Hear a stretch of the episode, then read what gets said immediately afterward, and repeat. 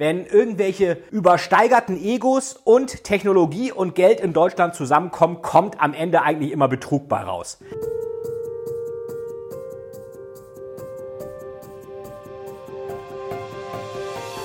Herzlich willkommen zu einer neuen Folge des Totalis to Sell Storytelling Podcast. Heute mit dem Thema Olaf Scholz und Wirecard. Warum leere Fässer am meisten Lärm machen. Ja, und dieses leere Fass ist natürlich Olaf Scholz. Ihr habt mich ja vielleicht in dem Video bei der Welt gesehen vor ein paar Wochen. Da ging es darum, war es richtig, dass die SPD Olaf Scholz als Kanzlerkandidaten so früh bekannt gibt? Habe ich gesagt, ja, das Problem ist nicht Scholz, sondern die SPD. Eigentlich ist es immer gut, der Erste zu sein, denn ähm, es gewinnt oft der Erste über den Besten. Die CDU ist immer noch in der Findung, wer überhaupt irgendwie ins Rennen für die Kanzlerkandidatur soll. Da hat die SPD ihren schon aufgestellt. Aber ähm, Scholz ist natürlich nicht ähm, jemand, der jetzt zu diesem extrem linken, fast sozialistischen Gedankenbild der SPD passt, was eben darauf abstellt, Funktionären zu gefallen und nicht Wähler. Also nicht der Kunde steht im Mittelpunkt, sondern irgendwelche intern realitätsfernen Wasserköpfe.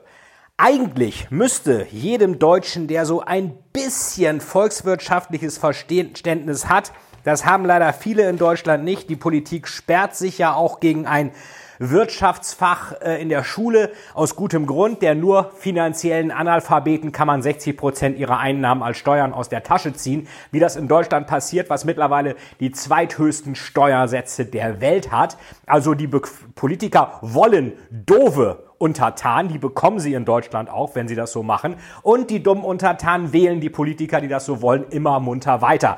Ähm, ich bin ja ein bisschen bei dem Weltinterview missverstanden worden. Ich habe gesagt, Olaf Scholz ist sicherlich der Beste, den die SPD so hat.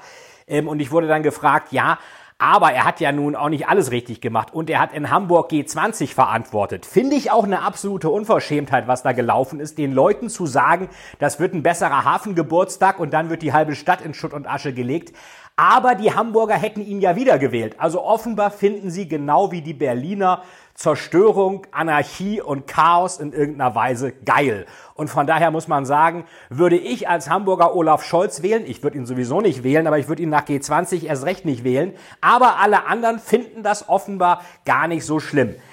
Was den meisten Deutschen eigentlich klar geworden sein muss, finde ich, ist, dass Corona gezeigt hat, was passiert, wenn die Wirtschaft zusammenbricht. Also es war ja nicht Corona, sondern der Lockdown des Staates, der die Wirtschaft zum Erliegen gebracht hat. Und wir haben gesehen, was passiert, wenn nur ein paar Monate die Wirtschaft nicht funktioniert. Das sollte eigentlich allen Leuten, die immer von Wachstum ist nicht alles und wir können schrumpfen und weniger und mehr Schulden und weniger Wachstum und was auch immer, eigentlich zeigen, was für ein Kollateralschaden passiert, wenn die Wirtschaft mal eine Zeit lang nicht funktioniert. Ich fürchte aber, dafür ist die Finanzbildung der meisten deutschen Untertanen auch nicht hoch genug. Also von daher ist das alles ja so ein bisschen traurig, äh, kann man sagen. Ähm, und damit sind wir beim Thema. Leere Fässer machen am meisten Lärm, nämlich äh, Wirecard und Olaf Scholz. Ähm, das ist sowieso immer, denkt mal an den neuen Markt, an die T-Aktie, an äh, hier Manfred Krug Werbung, Aktienkultur in Deutschland. Wenn irgendwelche übersteigerten Egos und Technologie und Geld in Deutschland zusammenkommen, kommt am Ende eigentlich immer Betrug bei raus. Ähm, und das, das kann nicht funktionieren, vor allen Dingen, wenn dann solche Leute wie der Markus Braun, der CEO von Wirecard, da sind, von dem man hört, dass er einen eigenen Fahrstuhl hatte, äh, wo sich sogar die Deutsche Bank mittlerweile von abwendet. Und die haben das als Start-up. Das ist schon ein bisschen komisch, dass er da am eigenen Fahrstuhl steht oder fährt, damit die Mitarbeiter nichts davon mitbekommen. Ähm, Peter Altmaier, der Wirtschaftsminister, sagt, es war eine Schande für Deutschland, stand doch im Economist sogar drin. Ähm, eine Schande ist aber natürlich auch, dass äh, die BaFin unter Felix Hufeld das erstmal überhaupt nicht ernst genommen hat. Was ist passiert? Die Financial Times hat seit anderthalb Jahren darüber berichtet, dass es bei Wirecard offenbar zu Unregelmäßigkeiten und vielleicht sogar Bilanzbetrug kommt. Ähm, das ist dann auch den Wirtschaftsprüfern aufgefallen. Es wurde ein Gutachten auch von KPMG in Auftrag gegeben, was ganz klar gezeigt hat, da läuft irgendwas schief. Und der Wirtschaftsprüfer von Wirecard, Ernst Young EY, hat offenbar einige Sachen übersehen. Jetzt zeigen natürlich alle mit dem Finger auf die Wirtschaftsprüfer. Man weiß aber auch, wenn jemand wirklich bescheißen will und einem Originaldokumente mit Stempel übergibt und sagt, das sind die richtigen, lieber Prüfer, ähm, ist es nicht hundertprozentig möglich mitzukriegen, ob das wirklich jetzt wahr ist oder ob das Betrug ist. Wer also nachhaltig mit krimineller Energie betrügen will, wie das Wirecard gemacht hat, der kann auch betrügen. Und von daher läuft diese Sache von Scholz, der jetzt sagt, ja, wir müssen die Wirtschaftsprüfer drangsalieren, an die Kandare nehmen. Kann ja sein, dass da nicht alles optimal gelaufen ist. Aber das ist ein Schattengefecht. Der wirklich Schuldige ist die BaFin und das Finanzministerium und damit Olaf Scholz, die den ja vorstehen. Weil was hat die BaFin gemacht? Die hat Anzeige gegen die Financial Times Journalisten erstattet, weil das Rufmord sei. Dabei haben die nur auf etwas sehr früh schon hingewiesen, was am Ende zum Totalverlust für Wirecard Aktionäre führte und am Ende auch dazu führte, dass sie aus dem DAX rausfliegen, dass der Chef im Gefängnis ist, dass sein, dieser Masalek, sein zweiter Mann, immer noch flüchtig sind und dass das der größte Bilanzbetrug nicht nur in Deutschland wahrscheinlich, sondern wahrscheinlich auch seit Enron ist. Auch interessant, Enron 2001, 2 pleite gegangen. Ebenfalls pleite gegangen ist der Prüfer Arthur Andersen. Ähm, den hat Enron mit in die Versenkung gerissen und viele sind dann von Arthur Andersen wohin gegangen? Ja, zu EY, Ernst Young. Auch interessant. Ähm, aber ich will überhaupt nicht in dieses Wirtschaftsprüfer äh, kritisieren einsteigen, weil wer betrügen will mit krimineller Energie, der kann das machen und das kann auch teilweise der beste Wirtschaftsprüfer nicht rausfinden. Es sei denn, man hat ein Überwachungssystem wie in China. Kleine Randbemerkung, darum geht's in meinem nächsten Thriller Final Control. Davon erzähle ich euch im nächsten Podcast. Aber wenn man das nicht hat, kann man vorsätzlichen kriminellen Betrug nicht immer erkennen. Die Ursprünge von Wirecard sind ja auch schon mal interessant. Die haben ähm, Zahlungssysteme für Pornoseiten und Glücksspielseiten ähm, angeboten, was viele andere Zahlungsplattformen nicht machen wollten. Und ähm, die haben teilweise auch sich in Bargeld bezahlen lassen, weil da wohl auch Geldwäsche im Spiel war, was dazu führte, dass die teilweise Akquisition in Asien mit Bargeld bezahlt haben. Also richtig wie im Krimi mit so einem Koffer voller Banknoten sind die da hingekommen. Ein guter Freund von mir ist Risikochef einer mittleren großen Bank und der sagte, ihnen wurden auch Wirecard-Aktien angeboten. Als er das gehört hat mit dem Bar bezahlen, hat er gesagt, in die investieren wir nie und nimmer. Also das ähm, war da relativ klar, dass das, äh, das kann nicht so ganz funktionieren. Äh, das hat er zum Glück schon mal richtig gewusst. Und ähm, was dann ja auch am Ende in der Financial Times stand, ich muss das mal eben suchen, wo ich das hier habe, ähm, die haben ja wirklich, sind ja wirklich mit extrem krimineller Energie äh, äh, vorgegangen. Die haben zum Beispiel Konferenzen mit Banken, Videokonferenzen mit Schauspielern gefilmt. So nach dem Motto, wir haben hier Konten bei Wirecard in Asien und damit die Wirtschaftsprüfer glauben, dass die wirklich existieren, haben die Videokonferenzen mit Schauspielern gemacht. Ich meine, wenn einem so ein hochgradiger Beschiss zugemutet wird, da kommt man wahrscheinlich auch als Wirtschaftsprüfer nicht darauf, dass ein DAX-Unternehmen derart vorsätzlich die Leute hinters Licht führt. Und da muss ich auch mal eine Lanze brechen äh, für die Prüfer, weil so einen vorsätzlichen Betrug zu erkennen, dem man wirklich einem DAX-Unternehmen nicht zutrauen würde. Es sei denn, man sagt, alle sind Verbrecher, aber dann äh, kann man auch nicht mehr vertrauenswürdig mit Menschen arbeiten. Das ist meiner Ansicht nach nicht möglich. Ähm, in der letzten Financial Times war auch der Artikel, wie genau die ganzen Untersuchungen gelaufen sind mit, äh, mit Wirecard. Und ähm, das ist dann auch tatsächlich so gewesen, dass Wirecard dann auch äh, Geheimdienstleute eingesetzt hat, Ex-Militärs, um die einzuschüchtern. Also die haben schon gemerkt, dass da dieser Financial Times, dieser Artikel seit anderthalb Jahren denen gefährlich werden können. Warum wird man dann so zickig und allergisch? Weil man irgendwas zu verbergen hat. Und das hatten sie ja auch. Ähm, und jetzt äh, sagt Olaf Scholz, er hat alles, er hat keine Schuld an allem, ist ihm alles egal. Und die BaFin hat das toll gemacht, die hat ja toll reguliert, hat sie überhaupt nicht. Und was sagt er? Die Wirtschaftsprüfer sind schuld, die müssen jetzt zerschlagen werden und man muss das Beratungsgeschäft von dem Prüfungsgeschäft trennen. Ähm, ist zum Teil schon geschehen, löst das Problem aber nicht, weil sowieso eine Prüfungsgesellschaft nicht gleichzeitig beraten kann, wenn sie ein Prüfungsmandat hat. Es war auch bei Wirecard nicht das Problem, dass Ernst Young EY geprüft hat und gleichzeitig irgendwo anders beraten hat. Gleichzeitig beraten und prüfen dürfen sie eh nicht. Das heißt, EY darf Wirecard prüfen, aber darf Wirecard nicht beraten.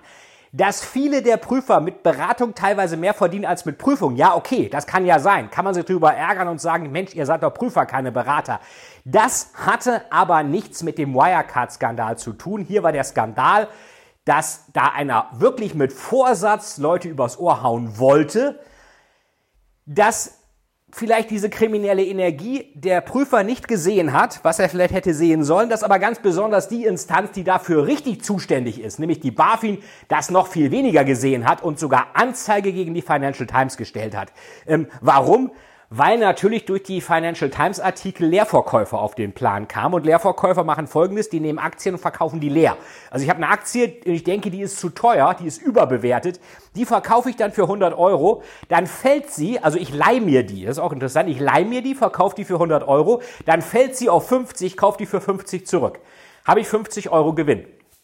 Klingt nach einer tollen Sache, ist aber sehr riskant. Wenn die nämlich steigt, kann ich unbegrenzte Verluste machen. Wenn ich eine normale Aktie kaufe für 100, kann die maximal auf Null fallen, also 100 Euro Verlust.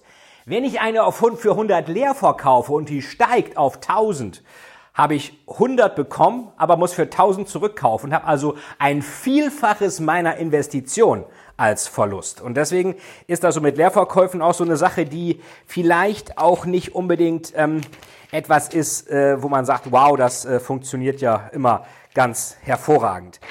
So, das ist also ähm, leere Fässer machen am, am meisten Lärm. Schauen wir mal, wie sich äh, da äh, der Olaf Scholz weiter durchwindet. Ich nehme an, er kommt da raus. Ich nehme auch an, er wird Kanzlerkandidat. Ich nehme auch an, er wird gewählt, weil er Steuererhöhungen ankündigt. Und wenn die Deutschen Steuererhöhungen hören, dann wählen sie das sofort, weil sie es offenbar mögen, dass die Leute ihnen Geld mitnehmen, wegnehmen. Also vielleicht nicht gerade du, der du diesen Podcast hörst, aber die meisten, für die Unternehmen sowieso böse sind, für die Unternehmertum nur mit dem Wort Risiko behaftet ist, für die Wirtschaft unverständlich ist, für die Mathematik ein böhmisches Dorf ist und äh, die einfach glauben, der Staat kann alles besser als der Private, die werden ihn mit Sicherheit wählen, ihn oder Robert Habeck. Können wir mal wetten abschließen, wer es am Ende wird.